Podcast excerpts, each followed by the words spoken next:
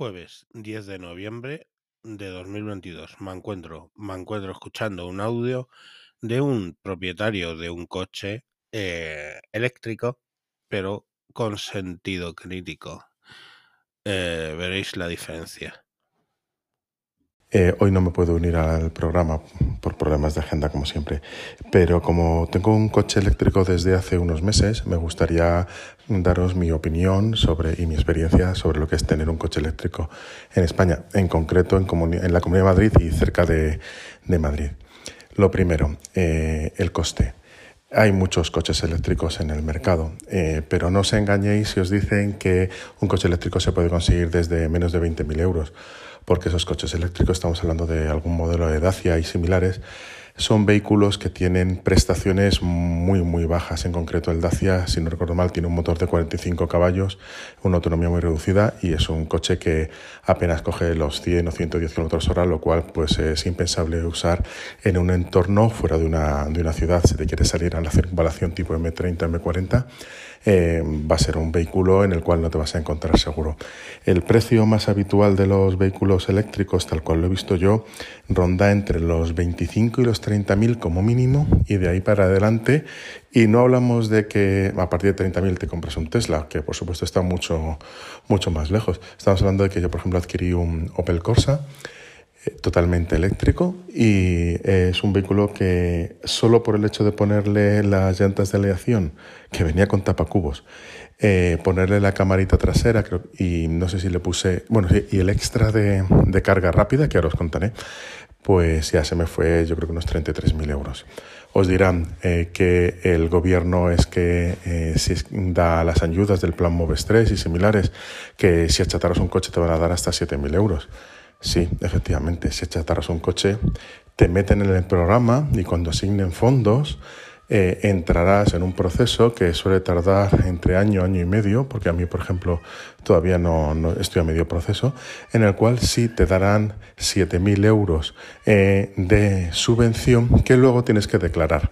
Así que, bueno, del bolsillo tienen que salir, de tu bolsillo tienen que salir 33.000 euros. Punto. Eh, punto 2. Eh, temas de rendimiento y autonomía. Eh, en mi caso, el Opel Corsa es un vehículo que lleva un motor de 136 caballos con, si no recuerdo mal, 206 Nm de par y bueno, el rendimiento es espectacular porque eh, se comporta, incluso en el modo normal, que tiene un modo sport, pero incluso en el modo normal se comporta, poco que le pises, con una deportividad eh, importante. Sale muy bien, eh, acelera muy bien en todas las situaciones, es la ventaja de los vehículos eléctricos que tienen el par instantáneo y lo tienen en, todos los rangos de, entre comillas, revoluciones, aunque no funcionan exactamente igual que un coche de gasolina. Entonces es un coche que, bueno, que para conducir es muy cómodo, se mueve muy ágil y, y rinde. no es un coche que... Perdón, no es un coche que corra mucho. Creo que tiene la velocidad limitada a 150 km por hora, pero yo ni me he acercado a eso, evidentemente. Primero porque en general no hago carretera, un entorno mixto de un poco de carretera y un poco de, atasco y circunvalación. Y segundo, porque, bueno, ahora si te pillan a 150 por hora, pues eh, la multa que te cae y los puntos es una, es una gracieta.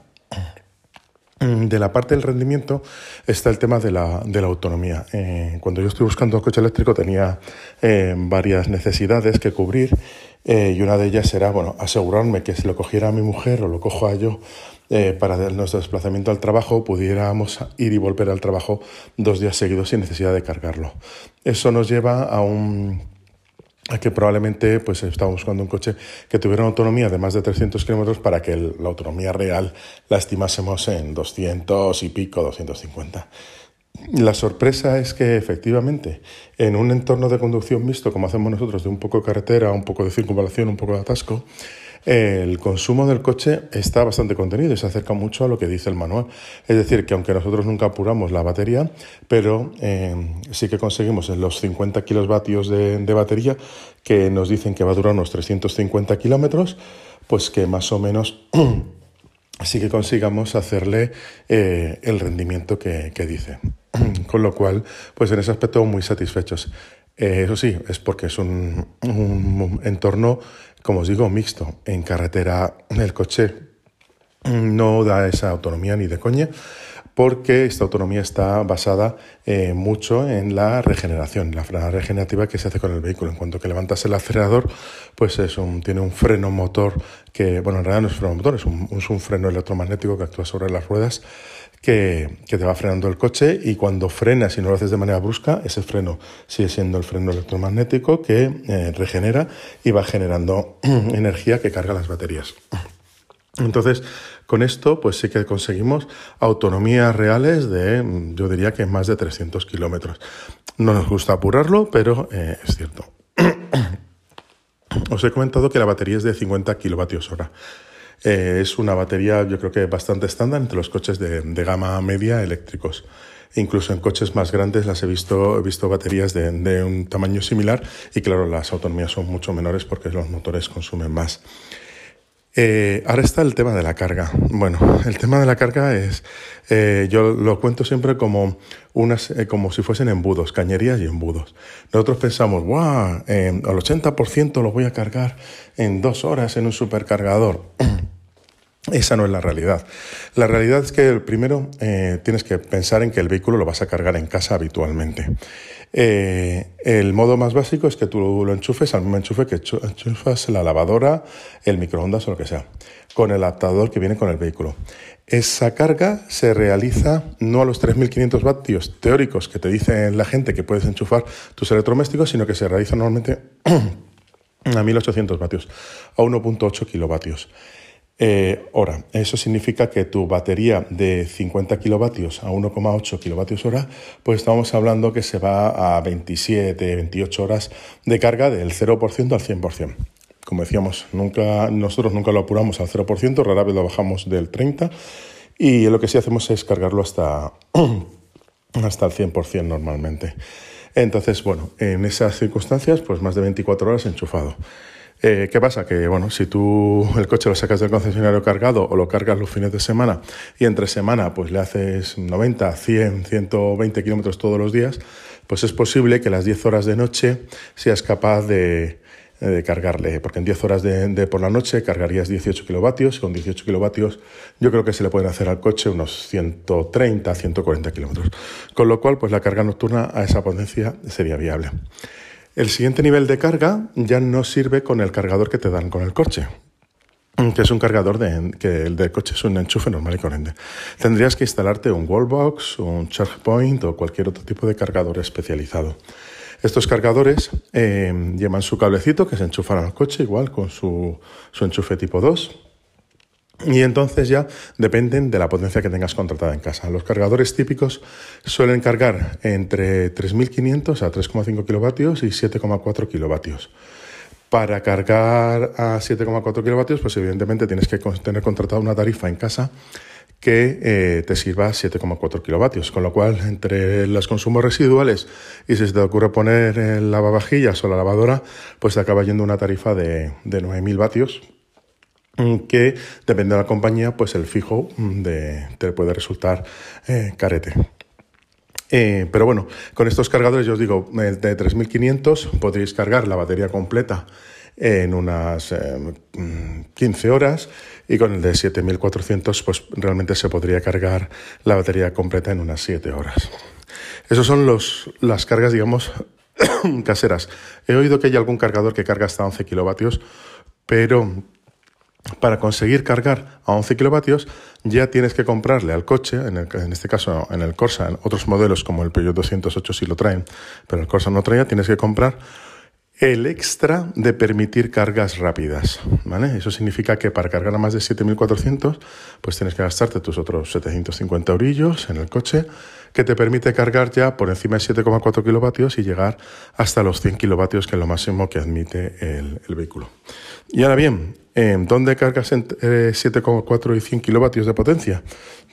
Pues lo cargas en, en la calle, en estaciones comerciales. Y ese es el otro problema eh, cuando tú cargas el coche en casa, pues estás pagando, mm, con un poco de suerte, una tarifa relativamente barata, eh, tu tarifa nocturna, lo que sea. Pongamos que puedes cargarlo a unos, pongamos, con 20 céntimos el kilovatio, ¿no? Si el vehículo gasta 15 eh, kilovatios a los 100, pues estás hablando de que eh, te estás gastando unos 3 euros más, más impuestos en, cargar, en hacer esos 100 kilómetros, lo cual es un precio bastante bueno. Pero si tú cargas en la calle, el precio del kilovatio ya no es de 20 céntimos. Sobre todo las estaciones de carga de alta potencia tienen precios que pasan de un euro por kilovatio. Y eso significa que eh, estarías pagando los 100 kilómetros por eh, más de 15 euros. Y 100 kilómetros más de 15 euros es el equivalente a que tú tengas un coche de gasolina un diésel que consuma ahora mismo pues, unos 10 litros a los 100, 8 o 10 litros a los 100, lo cual pues ahora mismo está fuera, fuera de mercado salvo para coches de alta potencia y que por supuesto no son equiparables a, un Corsa, un Corsa no les llega. Entonces por eso la parte de la carga es un poquito em, ficticia, ¿no? Puedes cargar en algunos sitios rápido, algunos sitios gratis, perdón, creo que el Mercadona tiene enchufes, pero en esos enchufes cargas a 1,8 kilovatios. O sea que la horita que estás en el Mercadona te da para hacer 10 mm, kilómetros o así, o 15 kilómetros, eh, y cualquier otro sistema de, carga es de pago y, te va a salir carete. Pero bueno, para una emergencia, pues mira, puedes usarlo. Bueno, puedes usarlo siempre que el punto funcione y tengas la aplicación adecuada y esté registrado. Yo no, he intentado con mucha efusividad lo de cargar mi vehículo en un punto de carga de la calle pero lo intenté hace unas semanas en un pueblo de la Sierra de Madrid que me dije, que dije anda, mira, aquí hay un par de cargadores de una, de una compañía eléctrica muy conocida. Y iba con unos amigos y dije, pues voy a ver si enchufo el coche. Y me dijo, ¿dónde vas? Pero si llevan ahí no sé cuántos y no funcionan, ¿no? Entonces hay que encontrar cargadores que funcionen. Después tienes que bajarte la app para poder usarlo. Después tienes que, evidentemente, darte de alta, poner los medios de pago y tal. Perdón. Con lo cual, pues el tema de la carga eh, es mejor planificarse que vas a cargar el vehículo en casa, lo cual llega al punto de que limita mucho los viajes en carretera. Este es un tema que, que, seguro que buscáis en internet y los youtubers y los blogueros lo comentan mucho, pero yo a día de hoy no veo en España que vayamos a tener la posibilidad de hacer viajes eh, de carretera con con vehículos eléctricos a, corto plazo. De hecho, una de las razones por las cuales el vehículo eléctrico que tenemos es el, digamos, el utilitario de ciudad, es ese, que no, no, no creemos que pudiéramos irnos de vacaciones con, un vehículo familiar. Y esto nos lleva eh, luego finalmente a, la cuestión de la economía. ¿no? Eh, ¿Es realmente rentable tener un vehículo eléctrico? Pues mi opinión es que no. Y entonces tú, ¿por qué eres tan tonto has comprado uno? Bueno, pues yo soy tan tonto y me he comprado uno porque me gustan las nuevas tecnologías y porque afortunadamente he podido poner placas solares en casa, con lo cual el coste de la electricidad se me ha reducido y no os voy a decir que me salga gratis enchufar el coche eléctrico, pero me sale bastante barato. El problema de los coches eléctricos es que las baterías se degradan como en todos los, eh, todos los cacharros de batería, como todos los móviles, las tablets y los portátiles y similares. Entonces, las baterías de los coches eléctricos suelen estar garantizadas por un periodo de 10 años o de 160.000 kilómetros. Y esa garantía cubre que la batería siga rindiendo a un 70% del original. Es decir, si en mi caso la batería es de 50 kilovatios, pues eh, tengo garantizados que en 10 años o 160.000 kilómetros la batería eh, da hasta 35 kilovatios. Y con 35 kilovatios en mi vehículo debería teóricamente pasar todavía de los 250 kilómetros. Eso significa, bueno, pues que, que realmente yo a los 10 años puedo optar a cambiar la batería, pero que en mi caso de uso, que es el de hacer todavía unos 200 kilómetros sin necesidad de repostar, pues seguiría cubriéndolo. Con lo cual no necesitaría cambiar la batería en ese momento y podría alargarlo un cuanto más, un poco más. ¿Cuánto?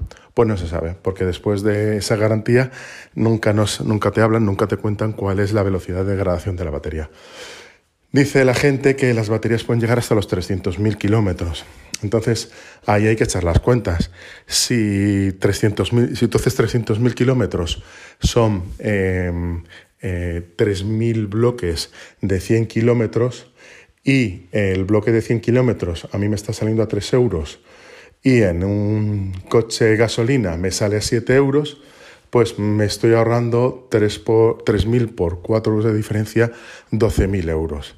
La pregunta es, el Corsa que yo he comprado, que vale 33.000 euros, eh, menos 12.000, se quedaría en 21.000 euros.